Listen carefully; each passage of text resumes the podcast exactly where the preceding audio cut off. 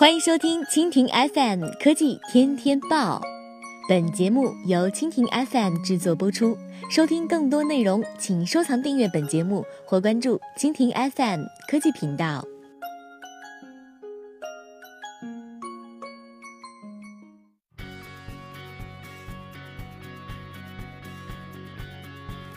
BAT 播报：余额宝不再限额，马云正式出手，支付宝进入全新时代。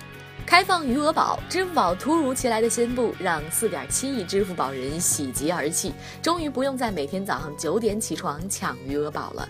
众所周知，余额宝已经不是当年那个你想买就能买的余额宝，不仅有十万元的限额，还要每天限额抢购。很多人不敢投 P2P，不懂买股票，存银行太低，唯一的余额宝也被堵死，理个小财比登天还难。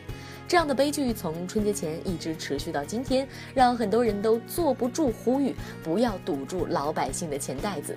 就在刚刚，马云突然出手宣布开放余额宝，一举引入中欧博时两大基金，终结理财靠抢的岁月。从今天开始，你购买余额宝的时候将会有更多的选择，不再只是天弘基金，鸡蛋更加分散，理财更加安全。从今天开始，你不再受十万元的限额，更不必每天早上。九点起床抢购，随时随地想买就买，不限购不限额。最关键的是，这个开放之后的余额宝和之前的一模一样，实时支付、快速提现，所有的功能全部保留。那么目前的两两大基金公司均已经发布公告。五月四号零点开始，余额宝将向四点七亿用户逐渐开放升级，不限购不限额。没错，余额宝浴火重生了。那个每天能看见收益、能请你坐几趟公交、吃一顿早餐的余额宝又回来了。而我们在欢呼的同时，也意味着马云自家天弘基金一家独大的时代是宣布结束，余额宝开启分流时代。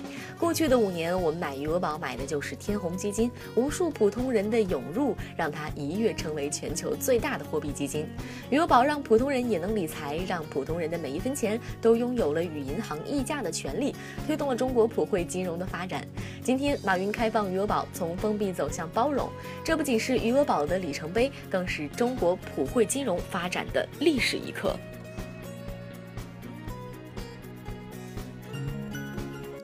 好了，以上就是本期节目的全部内容，感谢您的收听。更多精彩内容，请收藏订阅本节目或关注蜻蜓 FM 科技频道。